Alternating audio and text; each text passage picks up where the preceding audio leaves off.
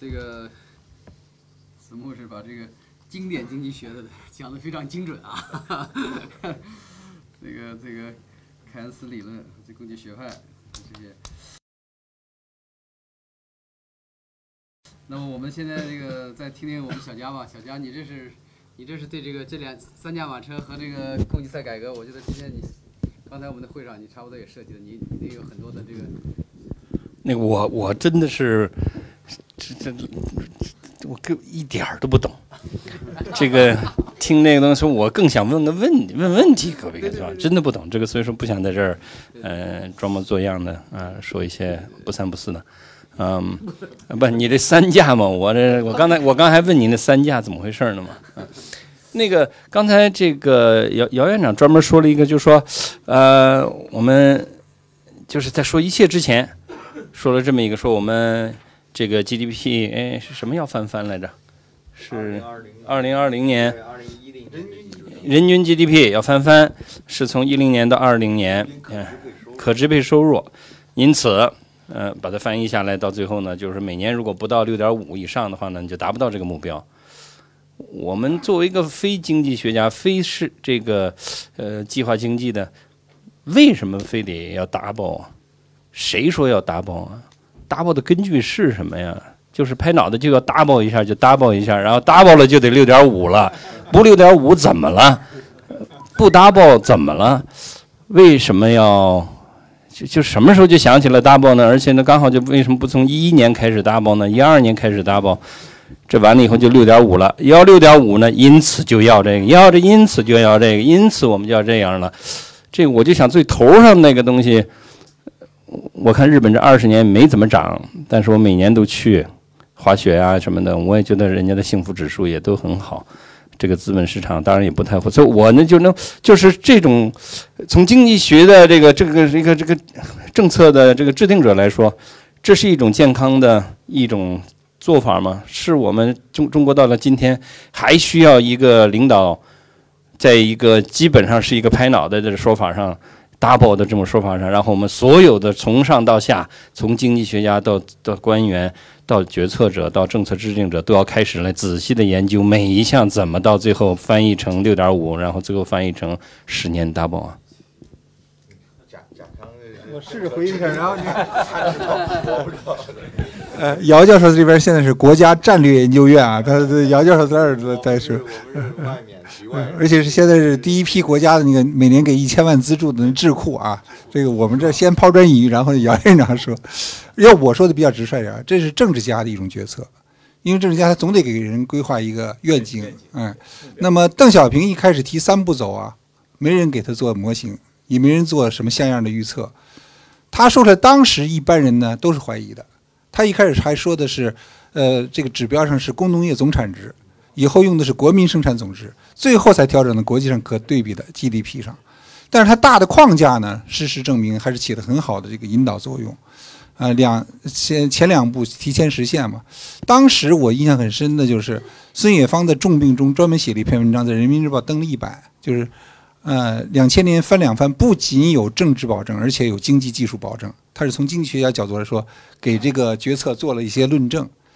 嗯，细节我已经记不住了。但是回过头来这么几十年讲，就中国这个事情啊，它所所谓呃要抓住机遇啊，他政治家必须给出这样一些八九不离十的大的那个这种框架式的谋划。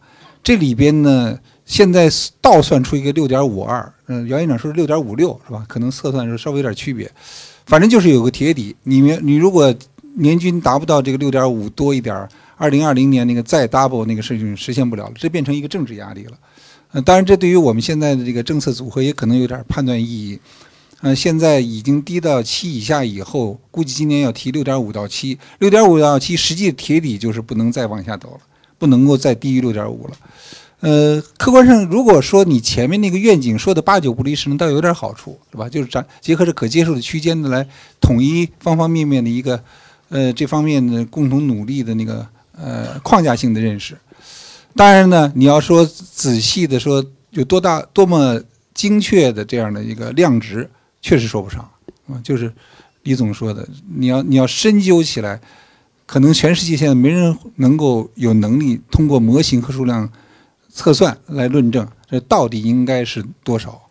或或者我就实际上换个方式来问，邓小平做的时候，我觉得我们没有任何人去，我这个问题就没有人会提出。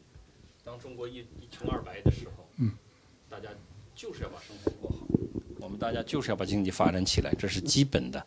那因此呢，大家需要一个目标，需要一个愿景，需要一个动力，需要一个大家能够把大家动员在一起的这么一种。那到了二零一零年，咱们假如说开始，后来现在说起来，今天的中国还是需要这样的一种 KPI 吗？今天的中国难道没有其他的可替可替代的 KPI 了吗？要我个人的理解呢，以后应该慢慢淡化这些指标的意义。呃，决策上已经有这个意向了，就是原来所说的奋斗目标啊，这个战略目标，现在说是预测性和引导性的指标了，已经这么说了啊。计划不叫计划，叫规划。呃，年度目标呢，呃，变成了一个引导的一个呃目标值，现在又变成说变成一个区间，对吧？这还是有点认识上的进步的。呃，以后如果随着我们这个总体来说方方面面经验更成熟啊。掌握的更好啊！哎，坐这儿坐这儿。哎，小佳，这这。我我我这旁边有点距离。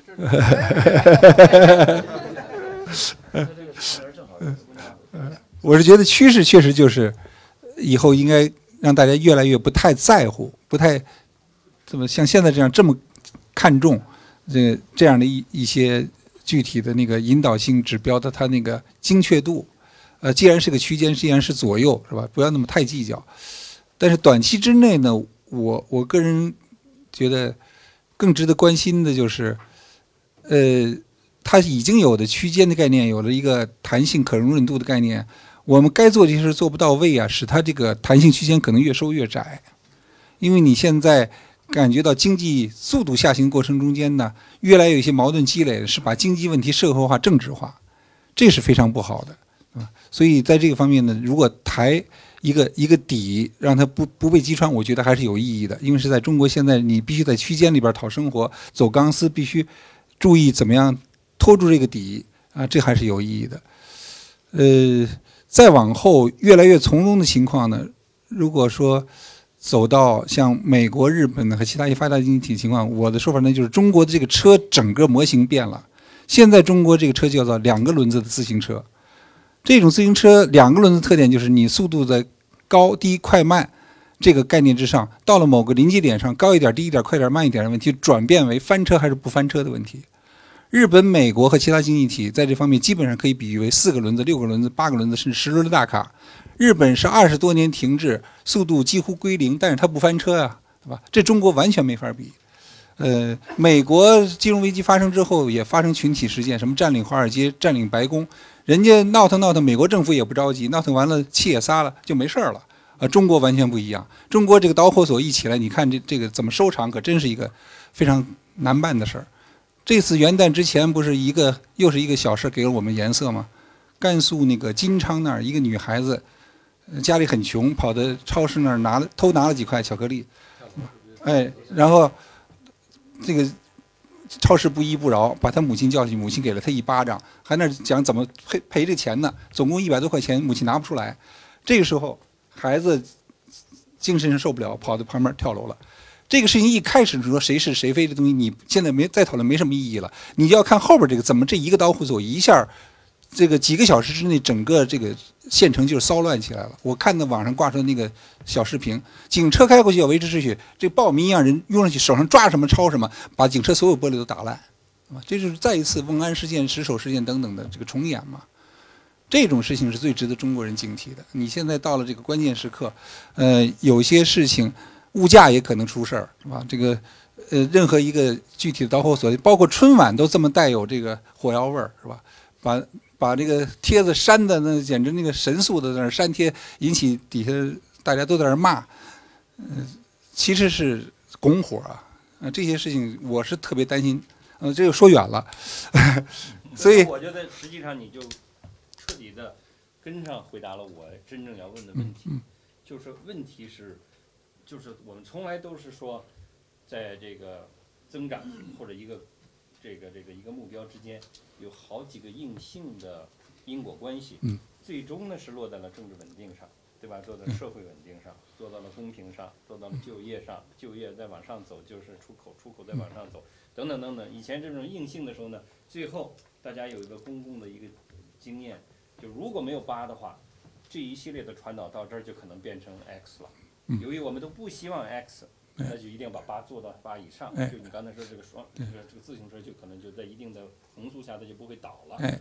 那么呢，现在呢，大家觉得中间这些中间的这些联动关系好像已经越来越松了，不像以前那么紧了。以前你只要不到八，出口就要完蛋，出口完蛋就就业就要完蛋，就业就要完蛋，农民工就没有活了，没有农，一系列一系列就过来了。那现在呢，就是说是已经是松松了很多了。因此今天到了七，也不是什么。呃，世界末日，甚至到了六也不是末日。刚才这个姚院长说，实际上真正的数字是不是四，是不是六都还不知道。对，要按照姚院长那个说法是那个更低啊。尽管这个联动关系已经不像以前那么紧密了，但仍然是一个，还是我们仍然需要这样的一种语言体系，仍然需要这样的一种决策的程序和方式。对对。从我这观察呢，我觉得就是呃有一个值得肯定的，就是你现在看的速度是七以下。但是统计上说的每个年度城镇新增就业岗位呢是往上走的，呃，去年应该是在一千四百万左右，这跟前些年的情况啊相比，这个在每一个 GDP 新增百分点上面贡献的这个城镇新增就业岗位翻了一番呐，这怎么解释呢？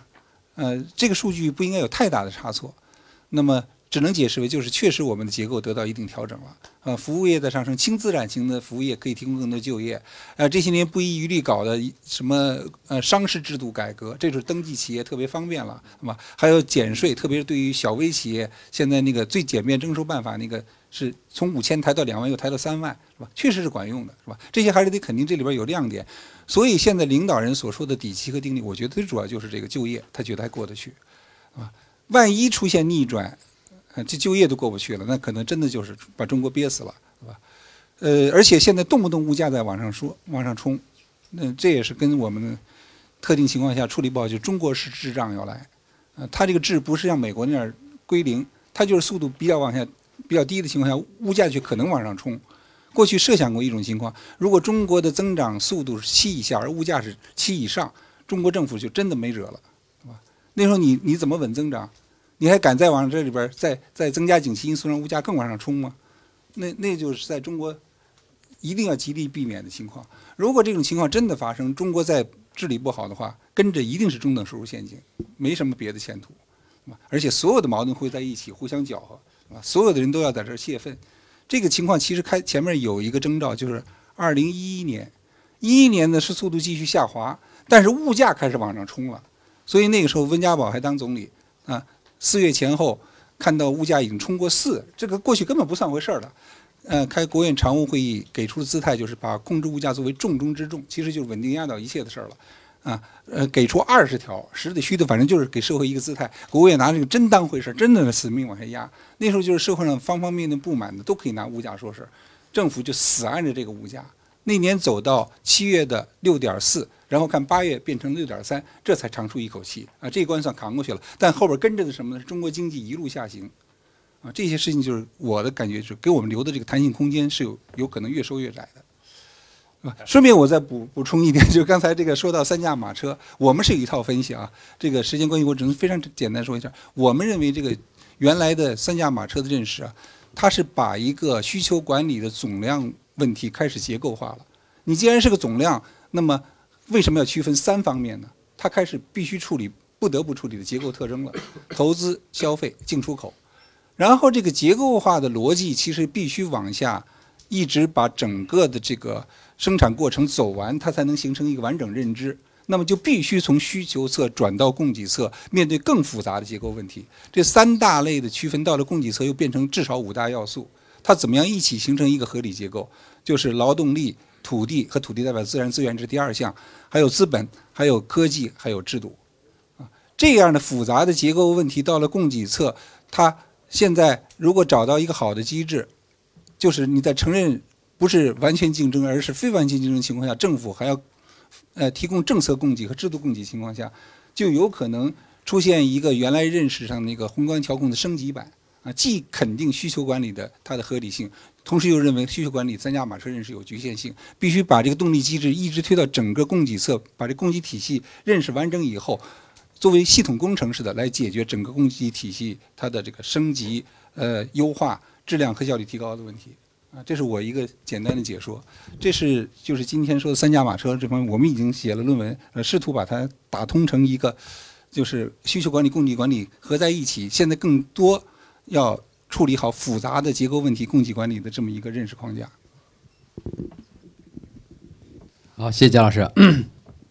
我就想问，我我也想提个问题啊，就是说，就现在讲这个供供给侧改革，这个从这个从从当前这个形势下来看的话，它将来会就说是是是不是会促使政府更多的像这个使用？你刚才讲的前提是市场机制是吧？这我觉得你的你的这个。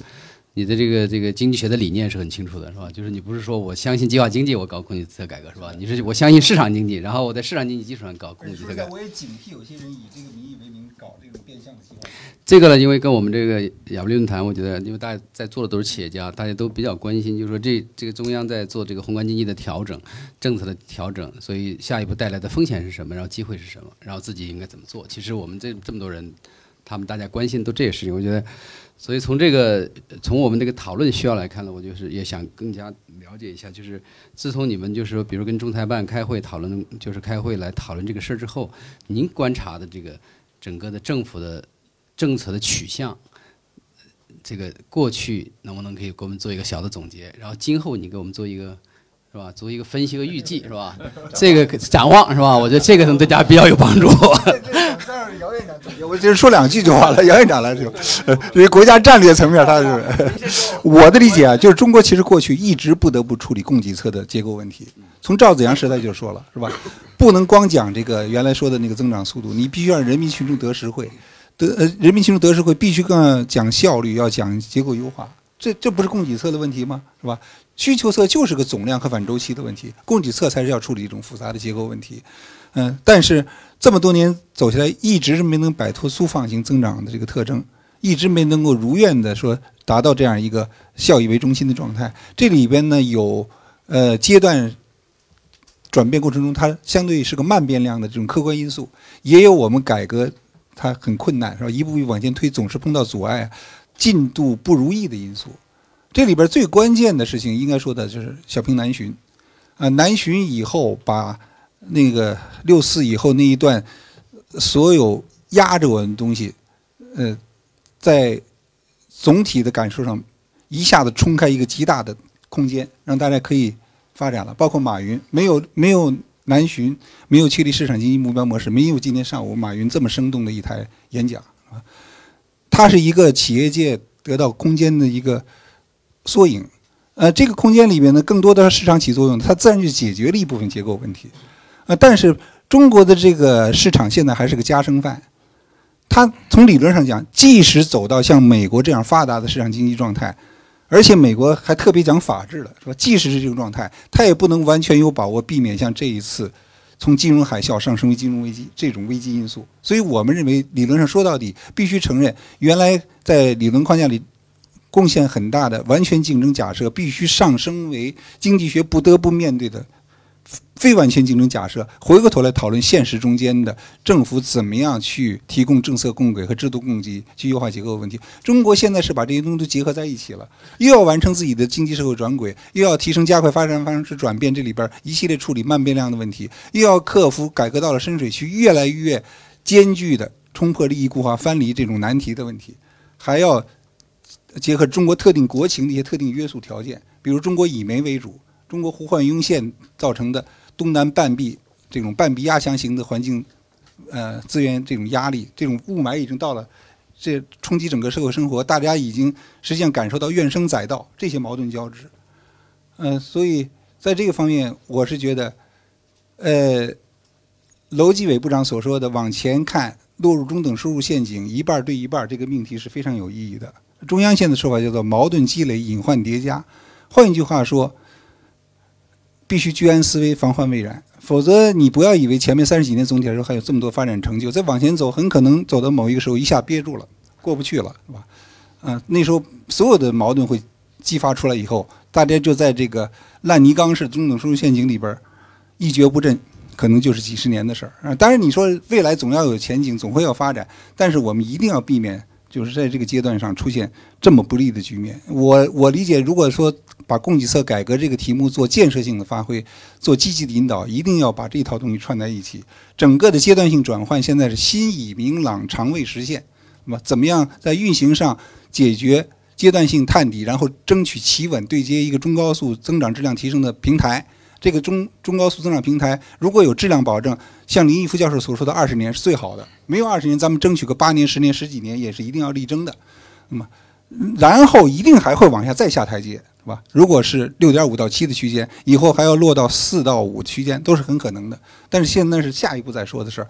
在这个过程中间，如果能够趁势跨越中等收入陷阱，那局面就比较有利了。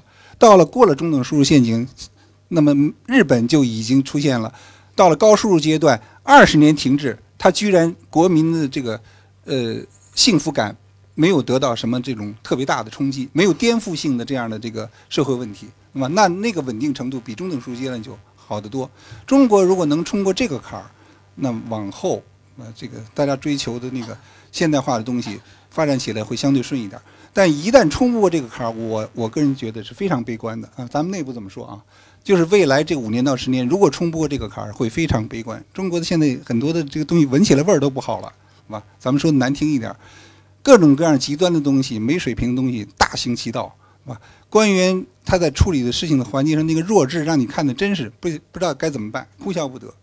这些事情是很很有很有这种呃不良的这个呃威胁的这个这个意味的啊。但是我这个回回过头来强调了一下现在的危机感。总体来说呢，企业家给我特点就是，企业家他在别人看到困难的时候，更多要看到机会，这是这是很值得注意的。所以我觉得这个到了这儿以后，企业家们都在强调，呃，要有对未来有信心，是吧？这还是很有积极意义的。但是这个未来怎么样从短期衔接到中中长期，这是一定要各个方面形成合力，去回到从八十年代就要提出的这个命题，就是人民群众得实惠、可持续的增长质量提升这个状态。怎么去对接上？怎么去实现？我是这么一套认识啊。好，廖院长，你补充一下看。我觉得刚才他，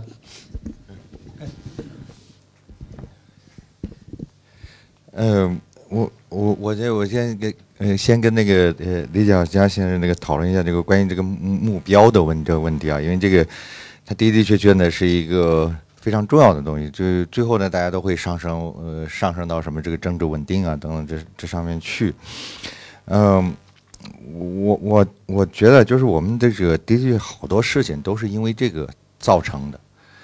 呃，我个人觉得呢是可能把这个事情看得太严重了。就哪怕像贾康说的这个事情，对吧？群体事件，他烧了几辆警车，占咋烧了几条街。又怎么着了？对不对？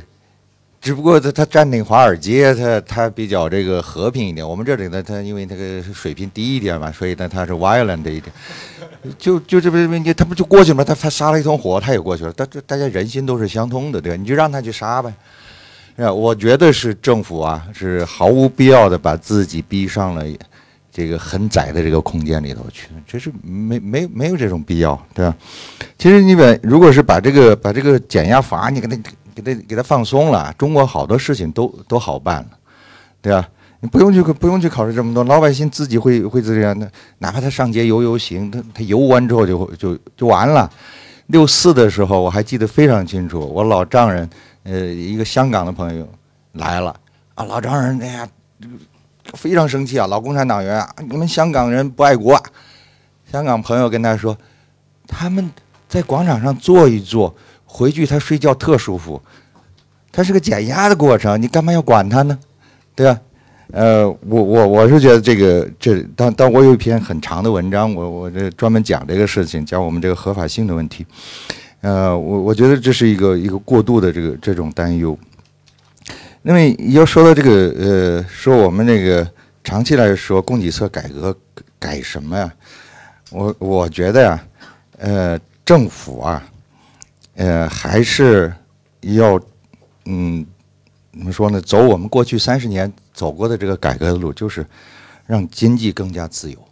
你政府啊，说实在的，少管一点。你你管的少的地方啊，你看活力就大。你到深圳去看，深圳的政府他根本就不管。你问深圳市政政府说你们哪哪家企业干什么，他不知道。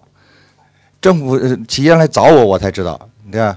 你不管那，你看这个深圳是我们最有活力的地方，过去是，今天还是，它成了今天成了我们这转型升级最成功的城市，对吧？我们老天天喊转型升级，转型升级。你看这个喊得最凶的时候，他没转型升级。你看河北省，他升不了啊，对不对？在深圳没人管，他反正升了，还是是最后啊，还是市场的的起作用。所以我说这个，呃，这个贾贾康说了这么多啊，我我觉得归根归根结底啊，就是你要供给侧呢，就是呃要让这个经济啊自自己来管自己。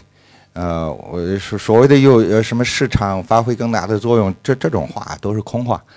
最根本的还是就是经济自呃企业家自己管自己，有了问题找政府，政府及时解决，这个经济肯定就活了。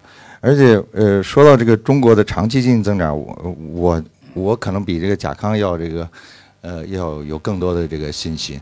啊，我觉得中国陷入这个中等收入陷阱的这个概率会低于百分之十。楼继伟说百分之五十以上，我觉得太夸张了。我对比过，我我真对比过这些成功的这个经济体和这些失败的经济体。成功的经济体这个非常相像，啊，他们都非常像，高储蓄、高投资，非常深入的工业化过程，人口结构较好。你看，其实中国人口结构现在也不坏。只不过在变坏，但是还不坏。中国现在的人口结构还是世界上最好的。OK，以劳动人口比来算，还是最好的。大家一定要记住，我们我们什么时候才比这个印度还差呢？到二零三零年才会差，对吧？还有政治的稳定、经济的稳、宏观经济的稳定等等，中国都有。呃，你你如果我们相信这个历史经验会告诉我们呃什么事儿的话呢？那中国绝对是会属于这个幸福家庭的。呃，因为跟他们太像了，呃，所以所以所以呢，这这个话又说回来了，我我是觉得，就是这个还是刚才重复刚才话，就是我们把这些长期的一一些是不是这个呃结构改革这些是和这个短期的增长啊给混在一起，想用这个调结构的方式啊，呃来解决一些短期问题，这个这个往往会呃会出现出现很大的这个问题。呃，比方说我们今年确定这个五个呃任务，对吧？那前三个是压产能、压库存、降杠杆儿，这三个其实都是打击经济增长的。我我我我这是我我这是有点是公开批评这政府政策啊。这没有一个国家在你经济下行的时候，当你的这个实际增长率低于你的潜在增长率的时候，会出这样的政策，这是不可能的。你看看美国怎么干的。呃，当它金融危机来的时候，都是反着来的，啊，赶紧扩张啊，对啊，你得把这个经济拉回到潜在增长率上去啊。我我我明白这意思，就是说我们啊，以前已经搞过一轮了，啊，那一轮的那个已经已经过去了，它是啊，它是过去了，但是呢，你整个全球经济现在又不好了，对吧？呃，那么呃，你中国这个经济再往下滑，呃，它这个市场已经开始动起来了。对不对？你整整个现在，我们我们又要人民币又要国际化，呃，资本项要开放。你在这种情况下，你怎么来保证这个资本不外流呢？嗯，当然了，我们现在看到的迹象呢，它又是收紧这个资本控制，对吧？你又给卡的卡的又严了，它只能靠这种手段。那你这样反反复复的话，你这个改革就没法往往往往下走了。对，我们如果定的这个目标是这个经济的自由化。那你就应该是围绕这个来来想想象这个问题，对吧？呃，那最终的呢，那稳定短期经济增长呢，才是呃呃稳定我们整个经济形势的一个必要条件。如果大家都认为中国这个经济增长速度还在下滑，那做空中国是是肯定的，不会因为你人民日报什么发几篇文章什么的，人家就不做了，对吧？呃，我们国内的企业家也是一样的，对吧？大家如果对中国经济增长的信心没了，当然了，大家这个理性的选择都是把资产挪到国外去，那这样对我们这个打击还是呃非常大的。我我觉得这个风险啊，比我们这个老百姓啊什么上个街啊这个风险要大得多得多。因为这个是金融这个东西啊，它是流动性太强了，对吧？呃，我我不知道，呃，当然了，现在这这个世界这个经济形势呢又稍微缓和一些，因为美国的经济形势好像没有我们一开始预估的那么好，但愿吧。呃，现在我们只能说期待，就是说美国你不要变得更好，比如说今年的增长率不要超过百分之三，对吧？那么这这这样的显得中国不那么坏，呃，这样才平衡了。呃，我就先说说。这个，我我这个随便讲聊点看法啊，就是这个，我就想起这个，这个这个公轨侧改革呀，和这个。和刚才刚才这个姚姚老师讲的这个这个市场化，我觉得这个里边可能是应该建立某种联系，才能符合这个整个这个国家的需要，符合我们的企业家的需要。就我觉得中国经济三十年啊，这个我我我的回忆啊，就是因为我这个八十年代初就在这个国务院发展中心工作，我八三年去的，那干了十年。这个就是整个那个过程了，我历历在目。然后后来就干了这个二十年的公司。我觉得中国基本上就是就是两个，就是中国这三十年的经济发展呢，我觉得呃基本上是有这么几大波，是吧？就是说第一波的话，就是说在这个七八年以前，整个国家文化大革命以后，是吧？它整个经济的就是一片凋零，是吧？所以这个这个一个严重的这个一个一个比较大的政政治运动，也是后半。所以这个百废待兴，所以那个时候呢，也可以说也叫供给侧改革是吧？那农村改革就是供给侧改革，应该这么说吧？是，其实是，是吧？那个因为因为这个当时粮食短缺嘛，对不对？你说这个啊，对，赵革命生产从来没收上过去。这个这个后来那个连续的，我想整个啊七十年代末八十年代初，我觉得那时候的中央呢出了一系列的文件，就是每年一个一号文件，每年一号文件都是。就不断的来，这个释放这个市场的积极性，释放农，首先是整个农村，这些结构啊，就整个农村这边，啊？把整个人民公社这个取消，然后呢实行包产到户，然后一个省一个省干，然后最后的基本上是全国山河就一片红了。所以这个过程差不多了六十了大概七八年，所以七八年解决了一个问题，就是就是粮食产量大幅度上升，然后呢这个整个这个这一块短缺的就就解决了，所以这个。这这个阶段呢，我觉得是是一个非常好的一个供给侧改革的这么一个一个一个典型，是吧？这个是属于没有当年这这个八十年代初的那个农村改革带来的整个的这个国家的粮食这个问题的这个从根本上解决，就是就是从此中国人吃饱饭了，是吧？然后接着接下来的话就城市改革啊，城市改革的就是就是从八十年代末开始，是吧？这个七十年代就是试点，是吧？这那时候应该说我们都在那那个那个。后来那个就从四川那搞企业自主权是改革开始，就开始释放这个城市的这一块的积极性。这一块的话，最主要的当时是价格改革，是吧？通过价格改革的话，把计划经济体系的这个这个这个最最这个钢丝绳给去掉了，是吧？过去所有的东西都有价格，什么什么桌子、一板凳啊、水啊、自行车、手表，哪个没有国家定价？都有。啊，现在这些东西是吧？都大家可能都难以回忆起来，当时这个整个过程是很困难的。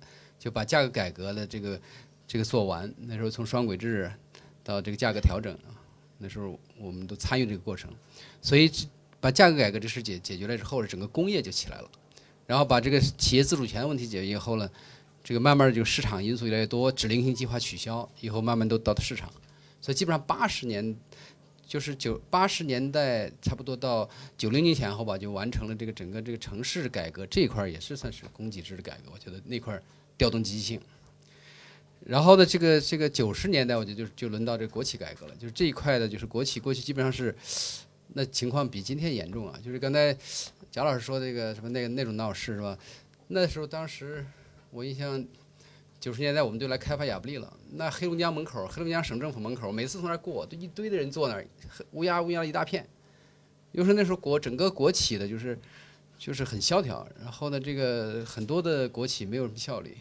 所以朱朱朱总理上台之后呢，就就把这一块这个整个九十年代，我印象是应该是九十年九七年开始吧，是吧？这个就是把这一块到二零零二年差不多五年时间啊，基本上就是那时候是是吧？国推民进，也是就是把民间的积极性调动起来，然后呢，这个整个国企的收缩，收缩一成大企业，然后呢，就现在有这个国企国资委管理的一百来多家公司，原来都在各个部委的下边，然后最后都集中到国资委各个部委不修管公司，然后这国企就集中起来了。这个集中过程中呢，也就政治力量也集中起来了，然后它比较强大了。国企跟跟国务院各个部门对话能力很强，所以也拿了很多政策。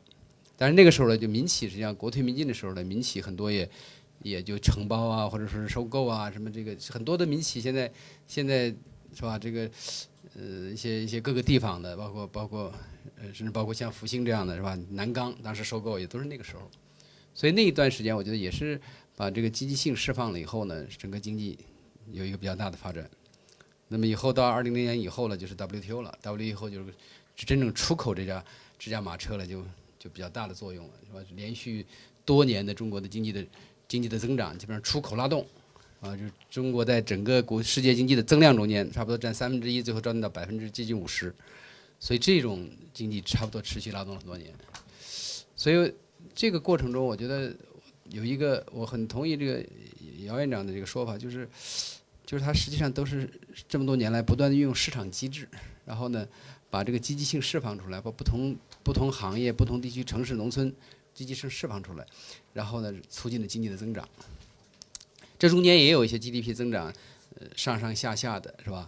呃，我印象过去关心的问题呢，基本上是过热，啊，过去那些年，基本上经济增长一是吧？这个货币发行量一大，然后物价一上涨，刚才像贾老师讲的是吧？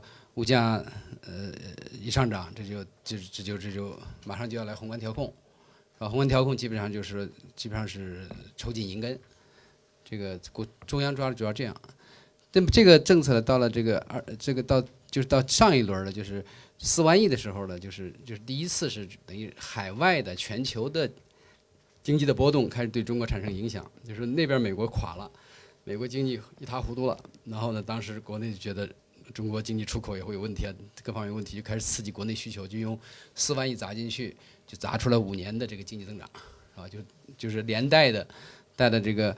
这些这些这些四万亿，再加上这个十万亿的这个这个银行贷款，然后这样一下子这这些年经济有个很大的发展。其实四万亿以来呢，整个经济增值经济的总规模是扩大很多很多了，很大很大，而且很多企业的规模也都这个时候起来的。那么，那这一次我觉得情况是，实际上现在我们面临一个比较大的一个一个背景是什么呢？就是昨天马云我我们在聊天的时候他说的，他说其实就是全世界经济啊，就是风水轮流转。就是美国先出问题了啊，这个出了问题以后，这个这个他的问题啊就解决了，然后就转到欧洲来出问题。呃，欧洲出了问题以后呢，这个也是带来整个世界经济的很大的这个这个变动，然后很多欧洲国家的这个也也出现这个一些一些信用违约啊各方面东西。呃，但是现在欧洲基本上它稳定下来了，然后他他的看法就是说，哎，现在轮到中国可能出点问题了。啊，就说这种出问题也不是颠覆性的问题，我觉得中国远没有到美国的那种，呃，金融危机的那种程度，所以这次的情况不一样，就是说这可能是这个这个这个三十年来第一次的，就是就是所谓的这个类似产业循环这样的这个这个问题，也就是说我们过去讲资本主义是吧不好，资本主义有什么不好了？经经常有生产过剩的危机是吧？那个我们学过去学这个经济史的时候。就生产过剩危机基本上是是吧？几年，马克思讲的是吧？说多少年？十年循环吧，反正有八年到十年一个周期。然后呢，这个这个是个很合乎逻辑的一个周期啊，有这个有复苏有复苏有有有高涨，然后有萧条，然后有什么这个？我们好像这次是第一次遇到这个问题，就是说这个经济增长速度好像有点不断的往下走，啊，不断往下走，就是这个原因。刚才刚才子木说了，是四万亿刺激下去之后，那个那个劲儿过去了，是吧？药效没了，说现在就往下走了，可能还是补，哎，还补了，还补了补补一补课。所以在现在这个时候呢，我觉得像贾老师你们提出来这个供给侧改革的，我觉得从从我觉得从我们中国的历史经验来看啊。就是国家呢是可以有宏观调控的，就是国，而且这是我们中国的一也可以说一个优势，就是政府这只手是会发挥一定的作用的，啊，而且政府还有这个制定政策的这个能力，这个制定政策影响这个经济发展，所以其实我觉得在供给强调供给侧改革的时候呢，应该更多的就是要强调就是怎么样能够啊通过这个经济政策的这个导向来调动整个这个社会的积极性。其实现在整个民营企业的这个规模、实力、能力，已经远不是三十年前同日而比啊可可以比的了。所以现在其实其实这个是是个很大的一个改进这个现在这个经济增长的质量的一个最重要的因素。那么现在这次的就是这次的经济经济经济下行，我特别希望能压出来一个就是新的一个另外一轮的新的周期。能有更多的这个促进经济发展、经济这个企企业发展的这种政策，更加市场化的政策，这个才能达到。我觉得你的供给供给侧改革可能比减点减税是很重要，但是呢，这个信心其实更加重要。所以我们这次定这个题目，就说这个 信心与动力啊，我们这个亚布力论坛理事是六十呃四十多个理事讨论这。将近一晚上，就是提炼这个主题，就就提炼这主题在香港是吧？就是当时就是说，因为我们面对的就是开始大家都是讲的没信心的事儿，是吧？怎么看怎么都是这个，反正挺多问题是吧？这个就是有很多我们过去没想到的事情就发生了，或者说有些东西还在继续发生，还在更加强化，然后这个就觉得这个信心呢就是就是有问题。但是后来大家充分的分析讨论以后，觉得呢，就像我们作为民营企业来讲。是吧？一个首先呢，就是也也没有什么特别好东西给你，你发展起来，大家都是在困难情况下发展起来的。那发展过程中还会遇到很多困难，所以困难对企业来讲是常态，所以也没什么了不起。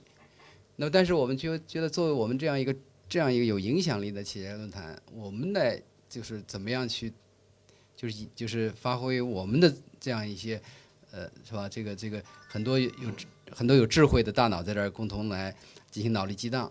那么大家一个什么样的出发点，一个基点在哪里，是吧？是搞得越来越没信心，还是更加有信心？所以我们后来觉得还是要要要有信心和动力来觉得做我们这个会议的主题。啊，今天上午这个，我觉得昨天也好，今天上午也好，我觉得其实大家也没什么商量，我觉得可以看得出来，这些人讲的都是还是还是都非常很有共识的，还是吧？这个很很有。昨天的风轮到今天的马云。就说这些，这是这是代表了中国一批最优秀的企业家，他们怎么看待现在和未来？然后有困难怎么看？然后那怎么去自己怎么去去去调整自己？然后未来的发展机会在什么地方？其实我觉得跟这个供给侧供给侧改革来话，这个这个这个大大的题目啊，我觉得蒋老师你这比较有影响力的啊，我我是建议呢，就是说那些。供给侧改革里边那些属于结构性的问题的那些东西呢，基本上是，是是是这个政府都调不了的，是吧？你你说劳动力他能直接雇人吗？他雇不了，是吧？是吧？你说这个这个这几大你的五大供给要素是吧？真正政府能去计划、能去作用的，就像小小贾讲的，你给他六点六也好，六点八也好，你说也是吧？也有用也没用，是吧？真正有用的，我觉得就是说，整个就是怎么样让。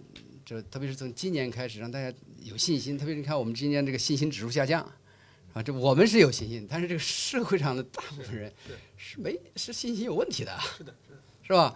所以这个在信心有问题的时候提出供给侧改革，是改什么供给呢？改政策供给，应该把政策供给这个改善作为重点，是吧？这样的话就比压产能啊，是吧？你压产能涉及到几工厂。是吧？你这是什么龙煤集团三十万人全下岗是吧？对中国经济没啥影响。但是就是说你的这个整个的全国几千万的这些民营企业家，这些人有没有信心，愿不愿意努力去做？还是说大家就就歇菜了是吧？看着这个信心越来越不足，然后你这里边怎么样去解决一些？政府的管理中间的问题，就是这个，我觉得这是挺重要的。所以您这是有影响的。我给你这个不是没有 提个建议，琢磨琢磨这个事儿啊。就是刚才这个从姚院长田呃田总这个思路其实是很一致的，我也是认同的。就是让市场充分起作用，啊，坚持这个供给侧结构性改革这套，从三驾马车推到供给侧以后，整个体系的打造必须是在市场决定作用基础之上去讨论问题。但是我觉得再往后啊。还有一些事情啊，可能嗯，社会方方面面，包括企业家认识，我觉得还是有待进一步的深入。我举几个例子啊，这反正是这个研究者的这个特定考虑啊，看看呃有没有一定道理。就这个市场作用，它本身呢，你得承认它有它的失灵和缺陷啊。虽然推到极致，有这个科斯定理所说的，你不用这个术语讨论问题，你只要把产权都清晰了，那么呃等等的所有问题就都解决了。我们不走那个极端，我就是现在一般人都认为市场它是存在着呃失灵和缺陷问题的，就是我们说的大前提是非完全竞争。包括美国也是非完全竞争，它在应对危机的时候，最典型的措施、最可圈可点的是供给管理的方式的区别对待啊，用公共资源来注资去解决旧花期、旧两房，一直救到通用，这才整个扭转了市场预期，才走到了它这个复苏阶段，一直到现在告别量化宽松。中国现在的问题就是在市场作用充分发挥这方面还不够的同时啊，它有另外一套问题又来了，比如说中国现在已经由雾霾代表的环境危机。这个造成民怨沸腾，后边跟着的呢是是食品安全危机，不光是空气、水流、土壤，这个整个我们的种植养殖，它的环境现在全都是非常糟糕的。嗯，它土壤里边的由于过度施用化肥、农药和各种各样重化工造成的重金属超标等等这些问题，影响的所有我们这个食品这个这个整个的供给体系了。这个问题你说要进一步让市场发挥作用够吗？还不够。中国必须在这里边处理一个从治雾霾为为案例，想到整个体系的，我们说去解决呼唤涌现半壁压情形上面三重叠加再来的非常之局，这样的一个怎么样让环境资源过得去而实现可持续发展的这样的呃特定问题，别的经济体跟中国在这方面都不可同日而语，我们全套分析，呃时间关系不展开。这个非常之局的破解又需要非常之策，非常之策我们强调的是守正出奇这个概念。市场充分起作用的守正后边还必须跟着政府更好发挥作用，这里边并不简单照搬其他经济体的经验，也不简单照搬我们过去经验，包括田总回回顾的，咱们那时候叫中青年经济研究者体验的这二三十年的经验还都不够，还得往下考虑怎么样破这个非常之局。那么我现在考虑的就是它在资源产品的比价关系和价格形成机制方面要中国的一套，而社会要认同这个是非常困难的。比如现在大家都说，你从这个现在的燃油来对比，怎么咱们中国的燃油跟美国比，呃，好像美国的还更便宜。他没有想到美国它的那个在这个可持续发展方面那个空间比中国大得多。你要非得这么比的话，中国不能跟美国比，中国只能跟欧洲比。欧洲它更有压力感的情况下，它的那个比价关系就是通过税啊等等其他措施，把它那个成品油市场上的油抬得很高水平了。但是你说这个老百姓一起跳着脚骂你。是吧？现在那个发改委要在这个国际原油价格往下调的时候，它不同步下调，它留出一个空间来想给这方面加税，已经骂的被骂的狗血淋头，是吧？诸如此类的事情，我们觉得你要理性讨论问题，这就是所谓理性供给管理、供给侧这里边实际上要解决的难题了。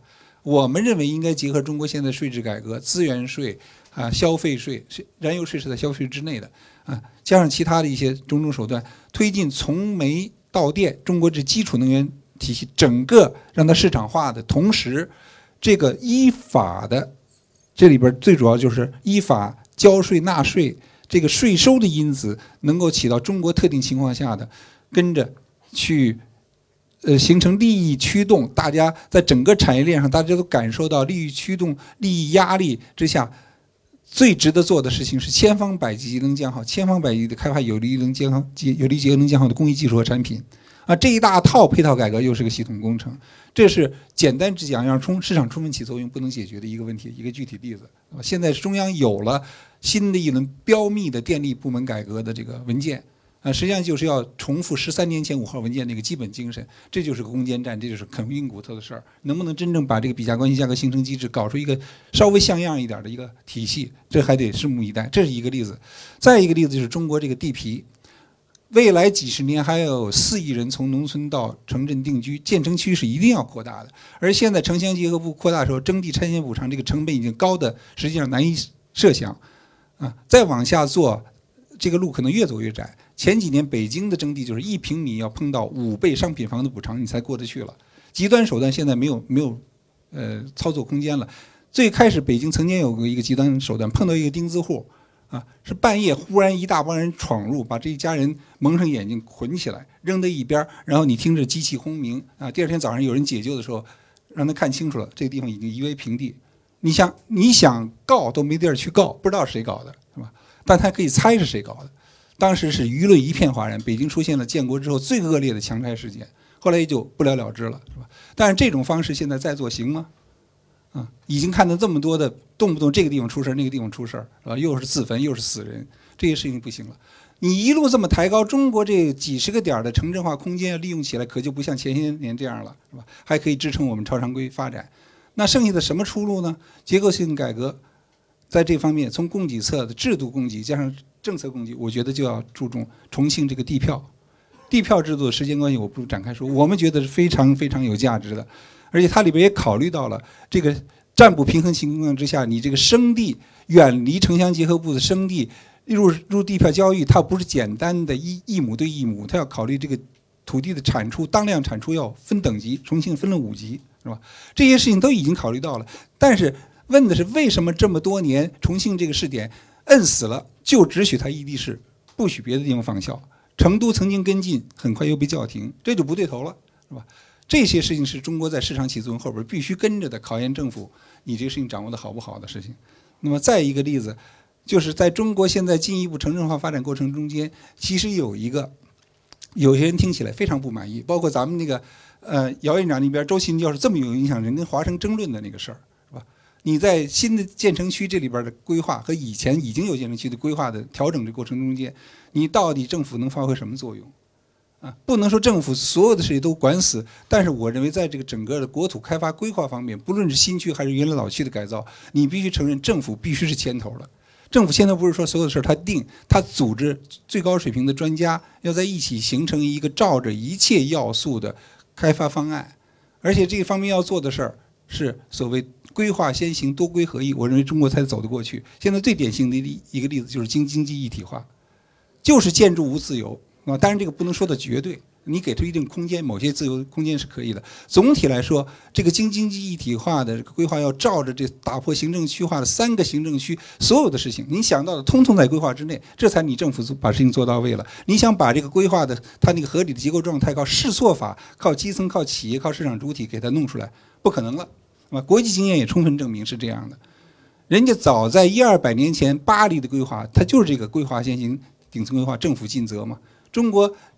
政府现在你就必须经受这个考验，诸如此类的事情，我举几个例子。所以这就是我们说的守正后边还得出奇，光守正不出奇，中国也不行。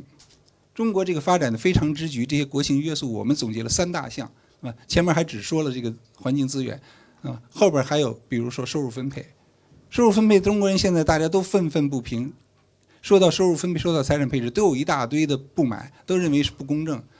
但是再往前走，到底这个出路何在？中央文件里写了一句：“逐渐提高直接税比重。”操作点在哪儿呢？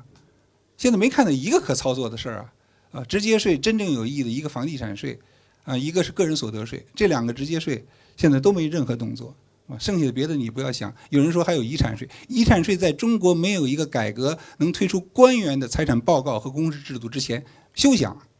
你怎么可能这个官员自己在这个不认同国际潮流，不做这个事儿，然后你堂而皇之要求所有的公民报告你们的财产，身后再给你开征遗产税呢？是吧？这是是把中国已经憋在这儿了。邓小平说的还必须走向共同富裕，操作手段在哪儿呢？这个税制改革，这可是供给侧改革里边政府必须牵头设计出来的事儿。你靠底下闹事儿能闹出一个像现代税制吗？不可能的。我这些事情我举个例子，所以我就是想在田总啊。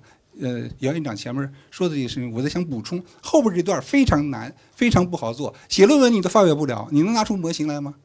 你没有模型，现在一般的这个主流的呃刊物不接受的，是吧？你论文休想发出去。过日子这些中青年的学者要评副教授、评教授，他根本不会写这个论文，他不会动这个脑子。但现在你中国必须处理这些事儿啊，是吧？这个事情呢，这个呃说说起来，我觉得还有这么一一句话啊。就是还有一个可能性，但是我现在实话实说，我看到这可能性也越来越渺茫了。所以跟那个姚院长那个乐观的就不一样。中国本来有个新权威主义的尾巴，十八大以后看这个尾巴怎么甩，是吧？你不要以为这个新权威主义可以一直往下走，越走社会上越不接受。但是这个新权威主义，它这个尾巴如果甩在华盛顿的这一头，是吧？就是革自己的命，立规矩啊。至少邓小平已经。在有生之年说了，废除领导职务终身制，这是他的历史贡献。后边人能不能把这事儿走完？那么这是一个非常重要的一个呃决策的环境。这个环境如果丧失掉了以后，再往后，呃，这个新权威主义的尾巴也没了，以后再真正在中国解决这个非常之急这些事情的可能性就更降低了。呃，姚院长说的那个中等收入陷阱那个，好像咱俩这方面的判断综合感受上就差别比较大。我就是注意到，你你就说上街闹事没什么事儿是吧？闹得最凶的是六四了，啊，学潮以后闹成最后不可开交，动了武。那么再往后，中国那个环境里边那几年，我是在六四期间在国外是吧？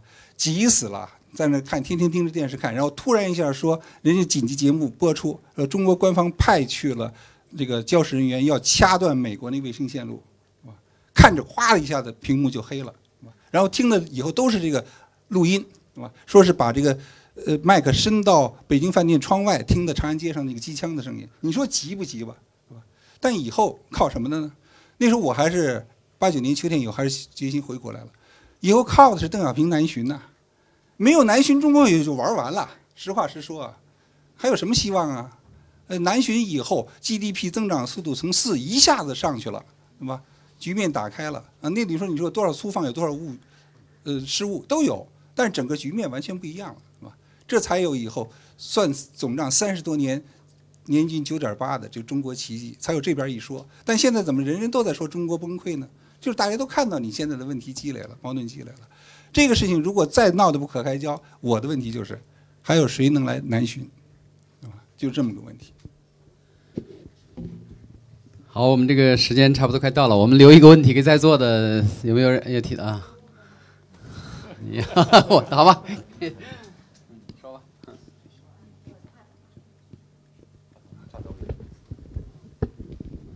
嗯，大家好，我是喜马拉雅 FM 的记者。我有个问题啊，想呃采访一下在座的各位，就是说供给侧可能是是二零一五年度年末最热的一个经济热词。那我国经济仍处于坚攻克难的阶段，楼市又降低了税收新政策。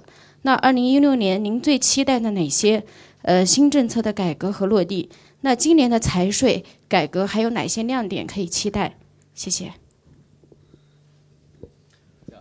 夏总，你你就总结一下，你就就就就简单回答一下，咱们时间差不多。就是这一年度的政策，我觉得在这个财税方面看得很清楚的，一个肯定是要抬高赤字率，按照现在口风呢，要不惜抬到三以上。